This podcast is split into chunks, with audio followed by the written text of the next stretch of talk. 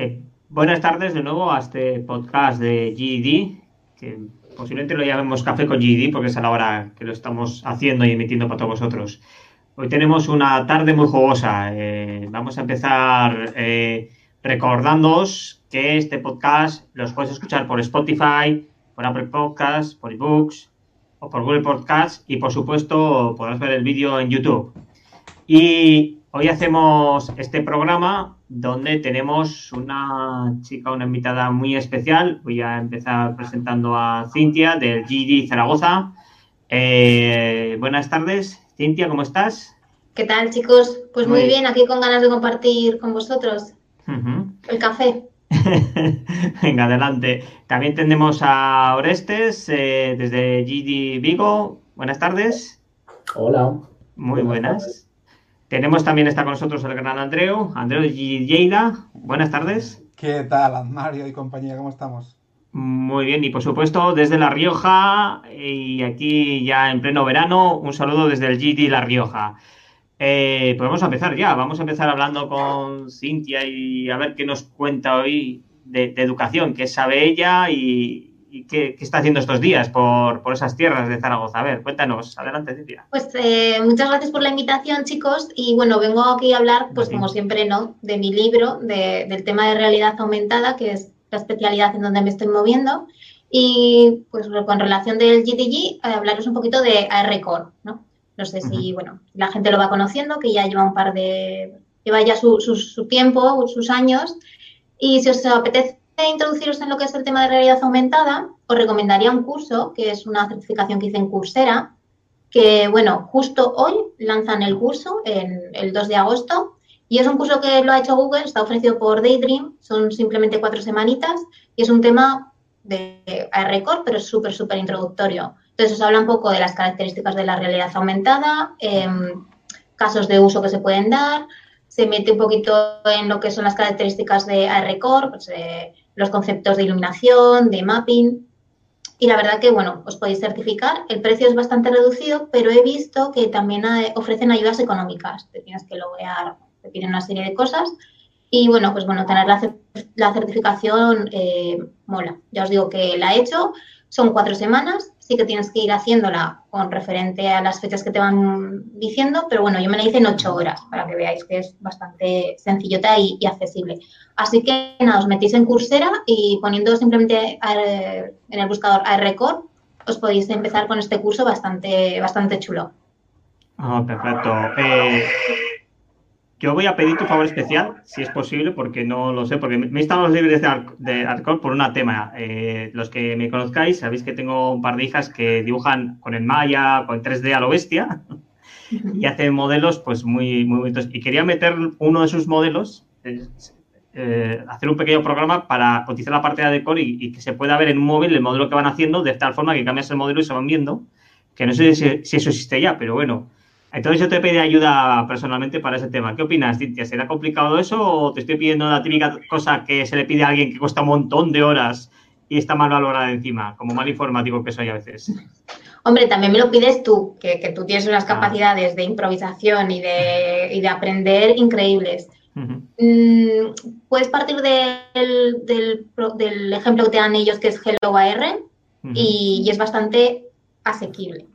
Para mí los temas de realidad aumentada, lo más complicado siempre es tener el 3D, que funciona muy bien en tu, yo que sé, en tu Blender, en tu Maya, en lo que quieras. Y luego ya, cuando lo metes a, por ejemplo, a Unity, al motor de videojuegos, pues bueno, que funcione todo bien, ¿no? Las escalas, las coordenadas, las texturas, que a veces eso tienes que copiarle el truco, pero vamos, más que accesible lo puedes hacer bastante bien con, con las pequeñas. Ah, pues me animaré, me animaré con ello. Eh, bueno, Andreu, cuéntanos eh, tu experiencia eh, sobre el CAL, así que nos vas a contar, venga. bueno, pues como hemos comentado alguna vez aquí también, durante el verano sabéis que estamos en, desde el Liquid Galaxy Lab y para todo el mundo gestionamos un tema de becas de Google.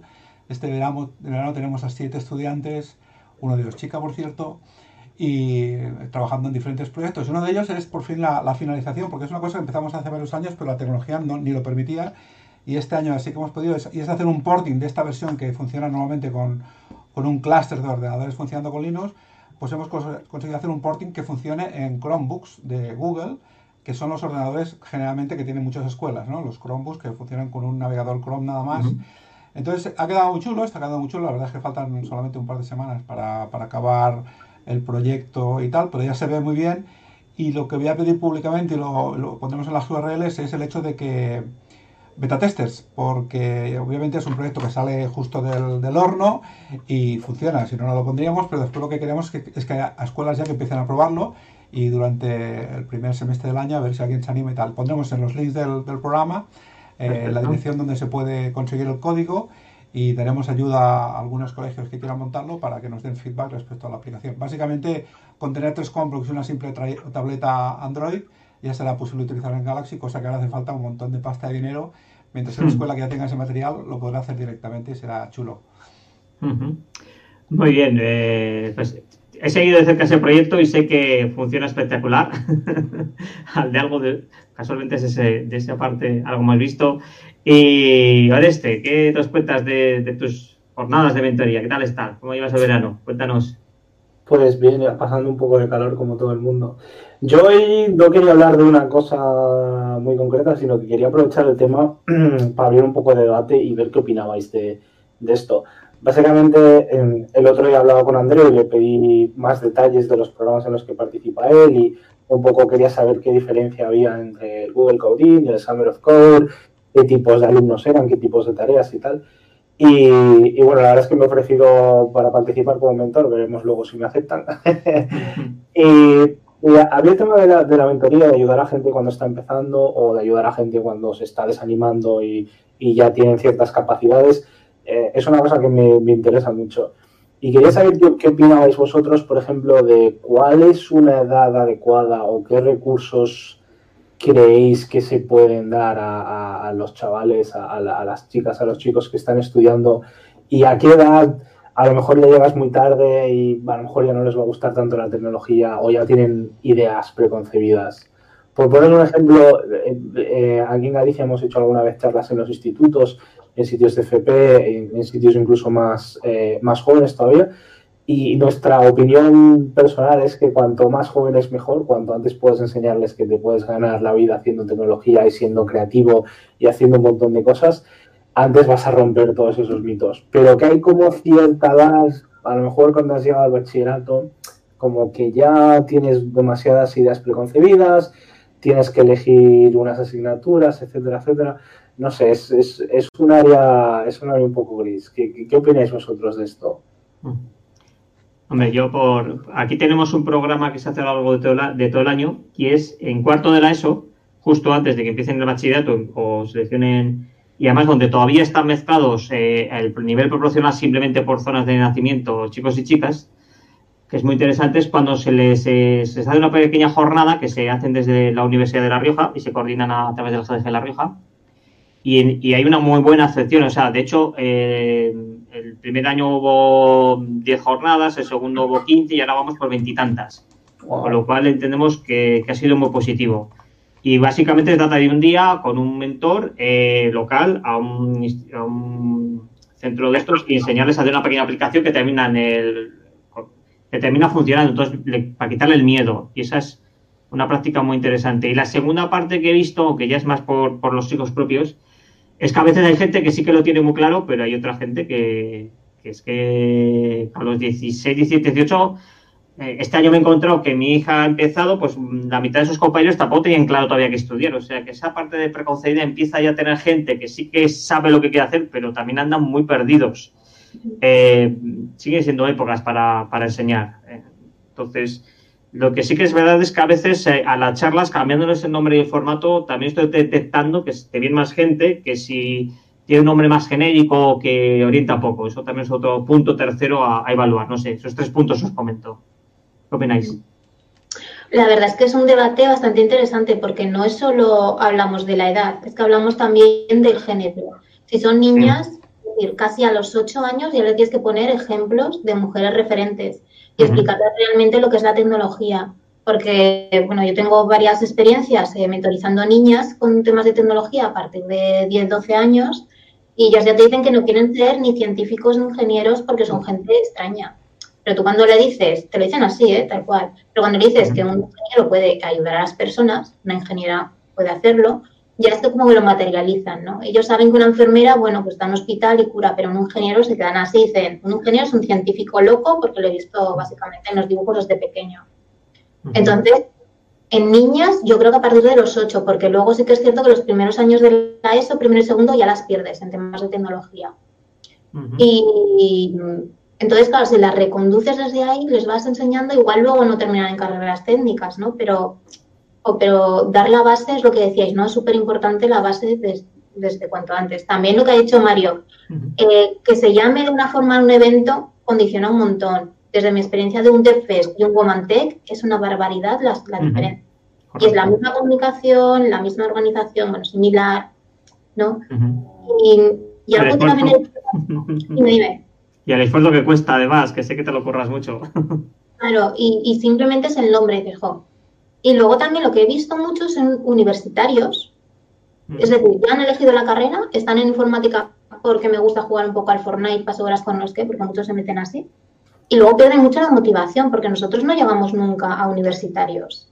Es mm. decir, son un hueso súper duro. Parece que su objetivo es entrar pronto a trabajar en una consultora, pero luego eh, hacen eventos para ellos, de ellos para ellos y funciona súper bien pero nosotros es que somos incapaces de motivarles para que, no sé, para que conozcan otras tecnologías, vengan a la comunidad.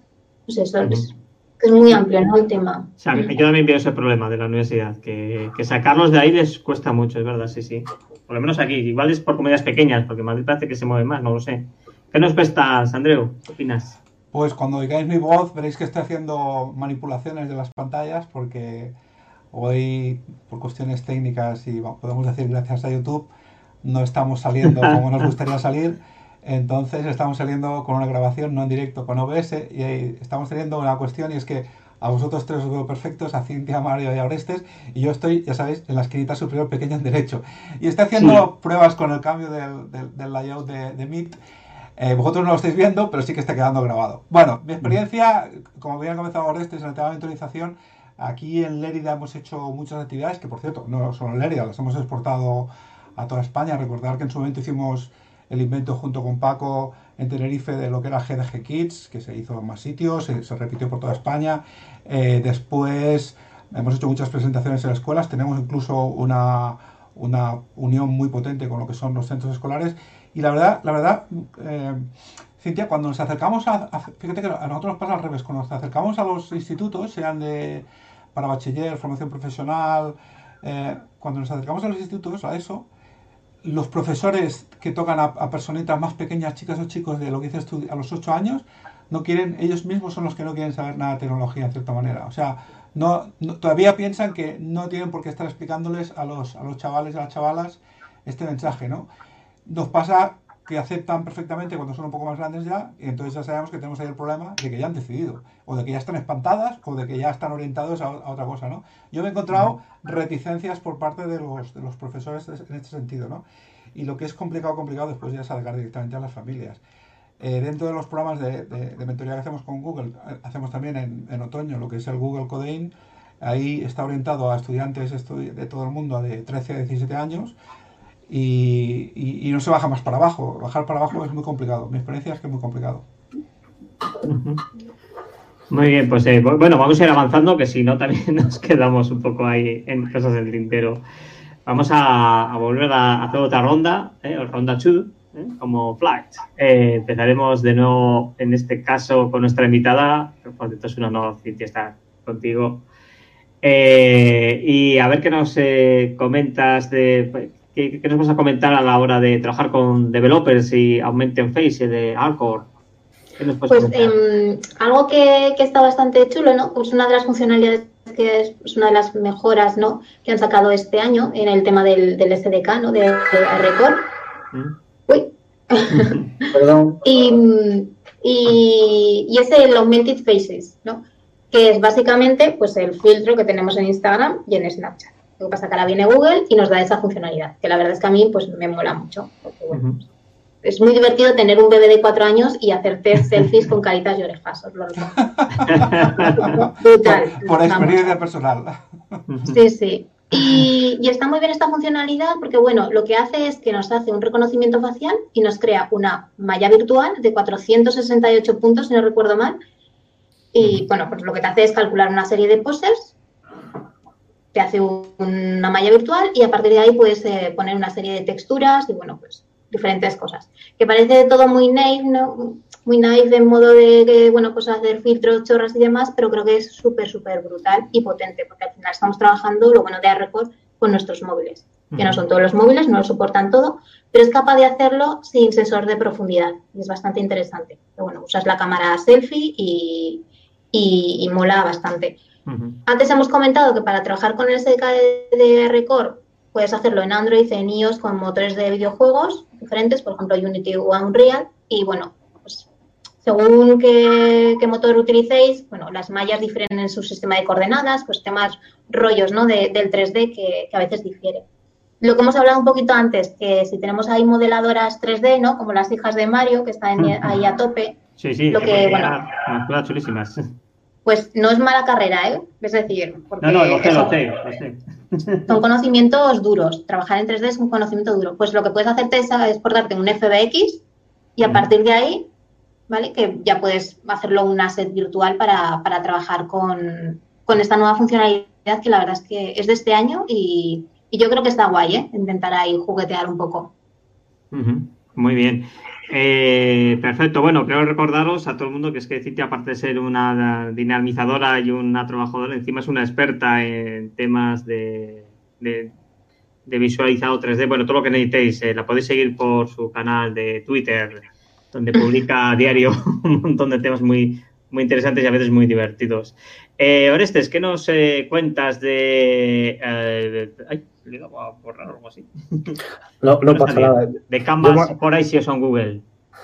Pues eh, yo supongo que hay gente que ya lo sabía de antes, porque estas cosas se filtran, pero yo me he enterado hoy de que a partir de ahora las actions en Google, que básicamente son las aplicaciones que se pueden hacer para el asistente de Google, este que puedes usar en el Google Home o en tu coche o en tu reloj o en tu móvil, eh, resulta que ahora puedes responder con cosas que ya no son prefabricadas, es decir, pues burbujitas, selecciones, un carrusel, a lo mejor una foto, eh, el texto que luego se convierte en audio.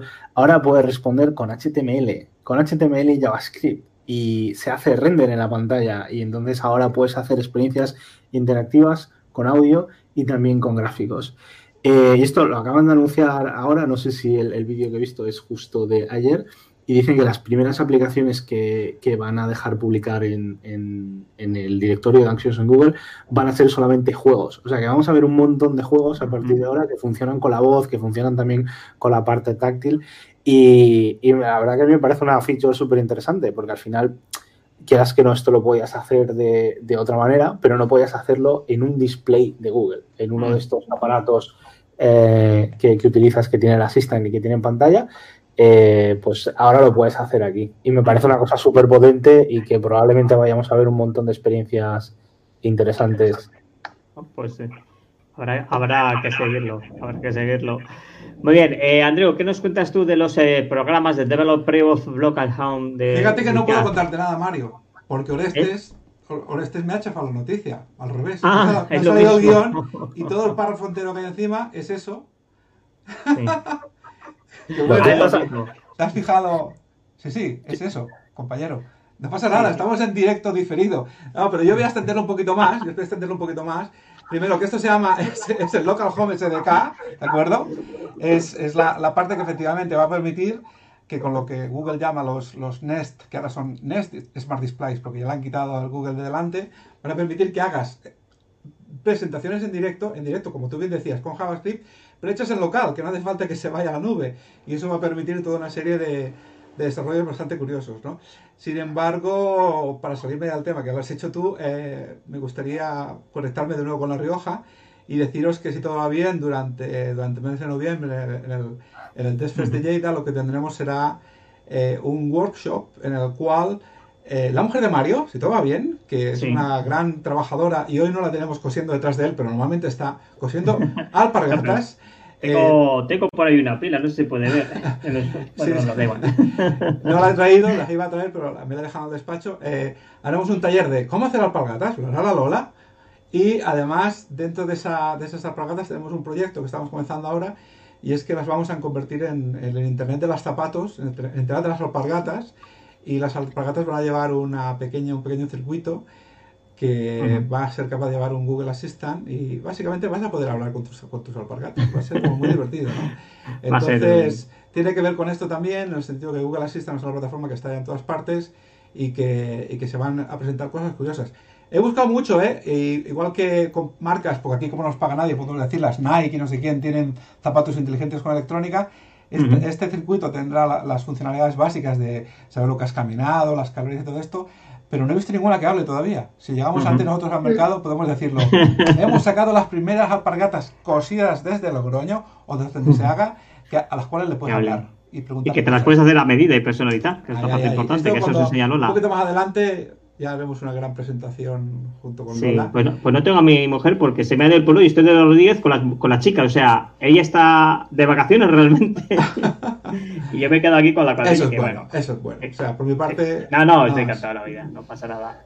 Bueno, Una- yo es que ya. eh, Una, una pequeña puntualización. Andreu, yo he leído tus notas y, y me parece que no hablamos de lo mismo. Tu Sí. nota hablaba de, del Local Home SDK, que es para ejecutar JavaScript en los dispositivos. Sí. Pero esto que hablo yo no, no, es, no es lo mismo. Es una feature nueva que es para responder ah, con HTML JavaScript visualmente en la pantalla. No es para la ejecución de JavaScript que hace el Local Home SDK. No pasa nada. Lo aclararemos. No, que, que lo aclararemos. Pero Nada, léete- un DFS. léete el Esto se un DFS. léete el último párrafo y lo verás como es exactamente lo que acabas de decir tú ahora. Pero no pasa nada, es el comunicado de Google. De todas formas, como tú bien dices, es muy reciente. Esto lo lanzaron ayer. Y está muy bien porque, más que, más, es lo que decía por generalizar, el tema importante es que la plataforma no para de crecer. Y casi me da, casi me da, porque estamos en verano y ¿cómo, cómo querías llamar esto, Cintia? ¿Cuál ha sido tu propuesta de nombre? ¿El café? Yo he dicho que estaba tomando un café con vosotros, Pues fíjate, con nos, nos encanta el nombre. A lo mejor nos lo quedamos y todo. Entonces, eh, estamos Compramos. preparando un evento de Google Assistant grande para final de año, si todo va bien. Y ahí intentaremos juntar toda la gente de, de la comunidad que hace cosas y traer también a otros expertos. Y será el sitio perfecto para hablar de estos temas. Pero más noticias en el próximo podcast. ¿Cómo has dicho que se llamaba, Cintia? ¿Cómo has dicho que se llamaba? Ah, dilo otra En el vez. próximo café. El próximo café. Tomando un café con Ah. GDG. Fíjate, encanta. Si siempre lo Bueno, hablamos por eh, la tarde, o sea que puede ser perfectamente así. Venga, Mario. Bueno, eh, continúo. Yo os quería comentar eh, una eh, para developers, sobre todo, os recuerdo siempre desde la parte de Google Cloud, eh, que todos los eh, viernes, de hecho ya ha salido, si seguís a la cuenta de Quick Labs, eh, que son los laboratorios de Google para, para aprendizaje, que sobre donde se pueden utilizar las herramientas eh, utilizando la plataforma de verdad con seguimiento, pero sin los costes, porque no, no tienes que aplicarlo tú, te, te dan un interface que se activa durante una hora, media hora, dependiendo de lo que dure la aplicación, pues llevan muchos, muchos viernes aplicando programas. eh, de hecho, eh, se, autogenera un concurso todos los viernes con un código especial donde hay gente que saca puntos, donde dice que le mandan un premio que no sabe todavía qué premio es, porque yo nunca he hecho muchos puntos, yo siempre he hecho alguna aplicación nada más. Entonces, eh, a todos los interesados en aprender sobre, eh, Google, eh, sobre Google Cloud y que no queréis gastaros dinero porque los, la plataforma hay que pagar créditos, las, eh, cada laboratorio vale entre 1, 5 o 7 créditos, cada crédito más o menos vale un euro, para que os hagáis una idea, para que hagáis vuestros cálculos.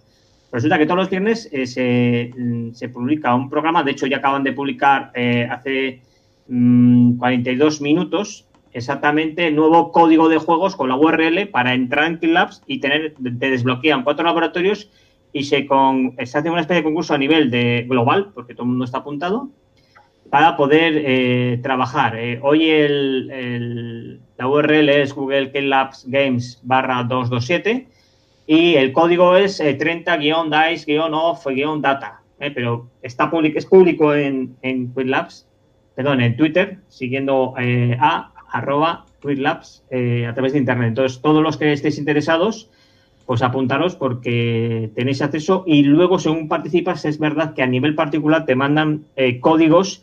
Pues a mí me acaban de mandar otro mes gratuito de todos los laboratorios que puedas este mes. Tenemos 300. El problema que tengan 300, que puede parecer mucho, es que yo he hecho casi 150, más de 150. Entonces a mí no me queda mucho padres, pero a vosotros os animo a que hagáis laboratorios de KillLabs. Y esa es, eh, esa es la, cosa que os quería hablar para la gente que tenéis un perfil más desarrollado. Bueno, eh, vamos a ir cerrando un poco ya, eh, pero tranquilos, que todavía nos queda tiempo, la, la, actividad de nuestro podcast y vamos a hablar de posibles y futuras actividades. Esta vez vamos a empezar con Andreu, por ejemplo. Andreu, ¿qué actividades nos propones y qué tenemos sobre el horizonte. Creo, creo, creo que todavía estáis, quien queráis, a punto de apuntaros a pedir una invitación, porque no es un evento abierto, al Firebase Summit, que se va a hacer este año en Madrid, lo cual quiere decir que nos queda más cerca. Es el, Summit Mundial de, esta base de datos online súper chula que tiene Google, que no hace falta tener ninguna infraestructura, sino que vive la nube directamente y va súper bien, sobre todo para aplicaciones móviles.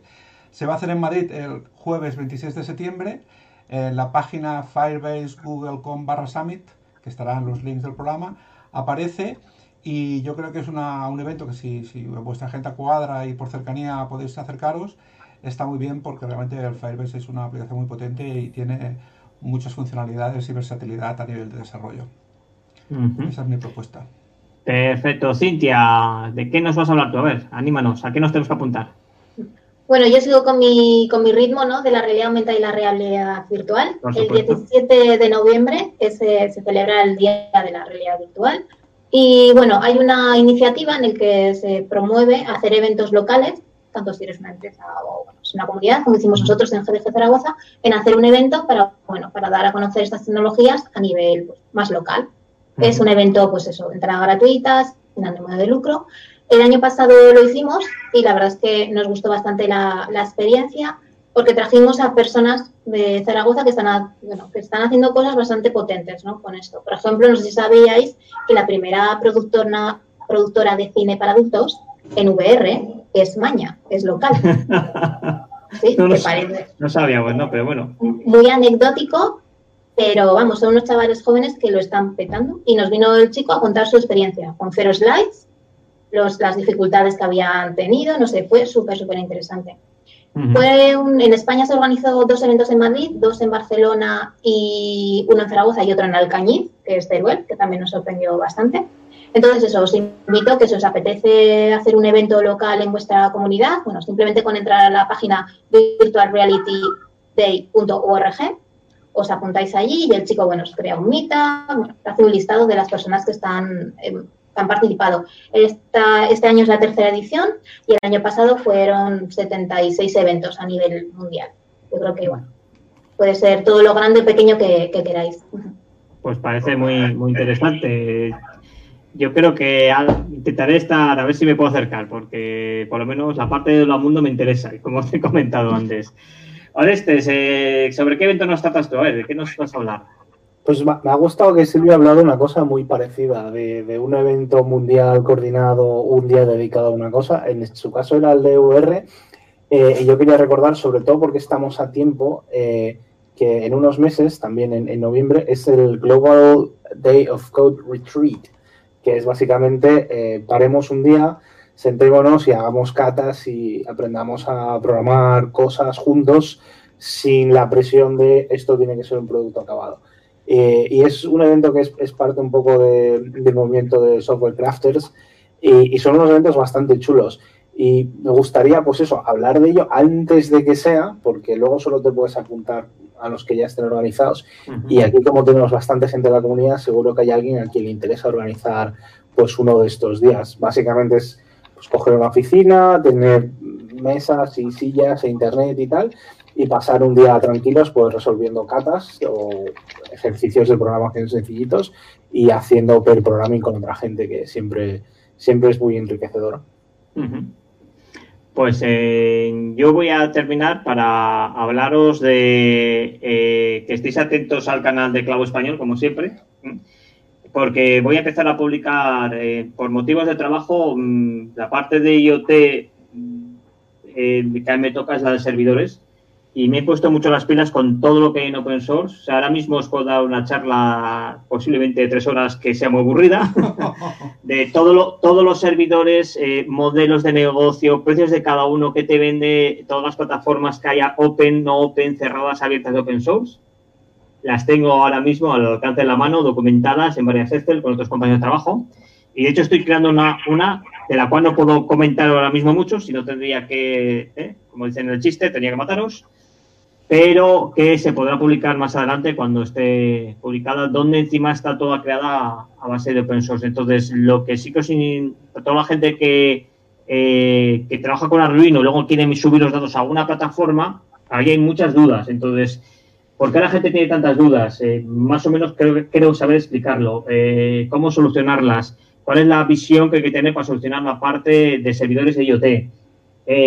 por el tipo de datos que se genera, que estamos en se rasca mucho la parte de Big Data. Entonces, afortunadamente, he tenido la suerte de trabajar en ese campo y os aviso de que estéis atentos al canal porque empezaremos publicando pequeños artículos de cómo montar eh, con plataforma agnóstica, es decir, no, solo va se puede montar sobre Cloud, va a poderse montar sobre cualquiera y encima totalmente en línea con open source. Yo creo que a la gente que nos gusta este tipo de licencia, ese tipo de trabajo puede ser interesante para ese campo.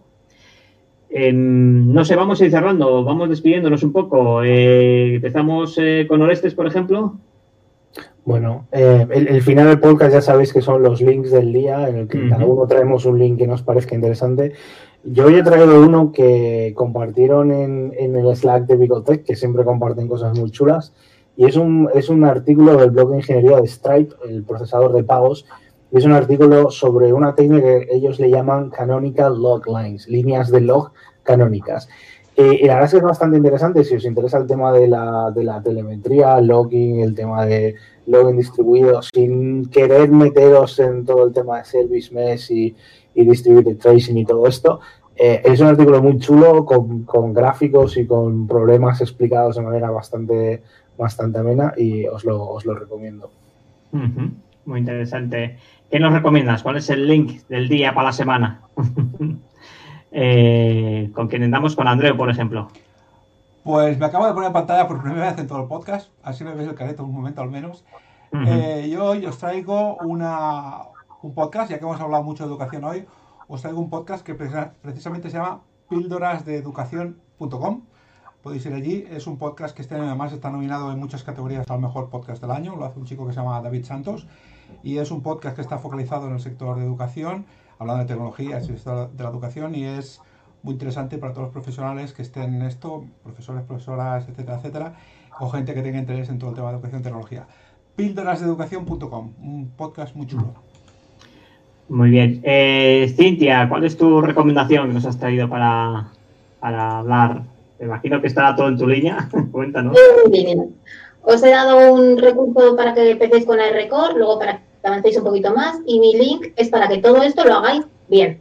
Es decir, tengáis en cuenta la UX y la UI. Y para eso el, enlace que yo os recomiendo son las, eh, las, las guidelines, es decir, las líneas de diseño que os ayudarán a hacer experiencias de realidad aumentada eh, de una forma bueno, más fácil, más sencilla, pero también todo esto mejor para el usuario, ¿no? Entonces el enlace es designguidelines.withgoogle.com barra AR ¿vale? vamos, en Google, guideline de AR y, ahí os saldrán varios tips y que, bueno, me parece interesante que al menos se lean para, para que vuestra experiencia desde el principio sea mucho mejor. Perfecto. Vale, eh, yo el link que os he traído está también orientado al mundo de IoT, en concreto es un link donde se explican cómo trabajar eh, desde las Raspberries, eh, cómo tener sensores y cómo meterlos en este caso en, una plataforma cloud, cómo hacerlo, que esté seguro, que esté bien conectado, que sean muchas peticiones puedan funcionar. Lo tenéis muy bien documentado, un ejemplo de un caso de uso, creado por la comunidad, o sea, todo es open y podéis utilizar el tipo de arquitectura y el tipo de protocolo. Entonces, si alguien además eh, quiere preguntar sobre este tema, pues que nos busque en Internet, que lo tienes. Eh, por ir terminando y hablando de Internet, os recuerdo eh, que, nos podéis, que nos podéis seguir a través del canal de Twitter de gdg.es, Eh, publicaremos con el hashtag y podéis comentar a todo esto con el hashtag GD Spain Podcast, ¿no? Perdona, Mario, y... Twitter es GDG sub no punto. GDG eh. Perdón, gracias por la, el, el, Twitter es GDG guion bajo es. Lo repito, y aparte, pues eso, recordar que estamos en Spotify, en Apple Podcasts, en Evox, en Google Podcasts y por supuesto también lo subiremos a YouTube. Eh, pues muy, muy, muy, bien, vamos eh, cerrando este podcast, despidiéndonos. Creo que ha quedado bastante redondo, se nota un poco la experiencia y estoy encantado y muy agradecido a todos los que habéis participado, en especial a nuestra invitada, que no será la primera vez, sino espero que sea la primera de muchas. Eh, yo nunca digo que no un café, ¿eh? Así que... Perfecto. Pues nada, el paso siguiente será café con leche, ¿no? en la buena, buena plaza. De acuerdo, pues un saludo y nos despedimos de todos. Adiós. Chao. Chao. Adiós.